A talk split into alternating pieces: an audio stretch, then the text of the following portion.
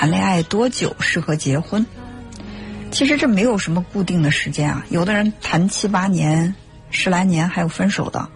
有的人闪婚过得还不错，所以我觉得他没有一个固定的期限，说谈一年、两年或者是半年就适合结婚，而是说你们两个了解的程度够不够，呃，或者说你去想，我把我自己后半生的幸福交给这个人，我放心不放心？就是我认定了他是可以给我带来幸福的，或者说我认定了，呃，选择他没错。当然，即便是你认定了未来怎么样，我们也没有办法保证。但是有很多人在选择结婚的时候，就不是说我认定了这个人，而是说我爸妈觉得我年龄大了，或者说，呃，我我觉得好像除了他也没别的可选的了，就是出于那种无奈之下做的这种选择。那这样的婚姻风险就会更大了。撞大运嘛，那运气好的话就撞着一个还不得，运气不好的话可能就会给自己一生带来痛苦。因为即便是你选了一个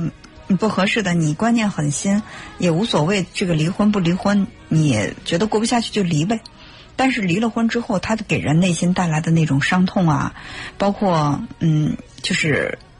你这个身份从一个未婚谈了一场恋爱分手，到结了婚离了婚之后，就是。外围给你的一些压力，可能都是你没有办法预想的，所以说还是应该去慎重一些吧。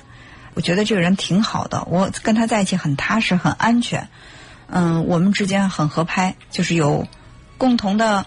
责任，有大致相同的生活习惯，有大致相同的这个价值观。那这样呢，就更能保证一段婚姻它是稳定的。当然，就是有的人生生活习惯差异很大，但是呢，都懂得去包容。那这也不错，所以要想让这个婚姻它就是稳定系数更高一点的话，就是两个人都共同的有一个责任心，然后呢，就是两个人的价值观也差不多，生活习惯呢又彼此能够包容，这样会比较好。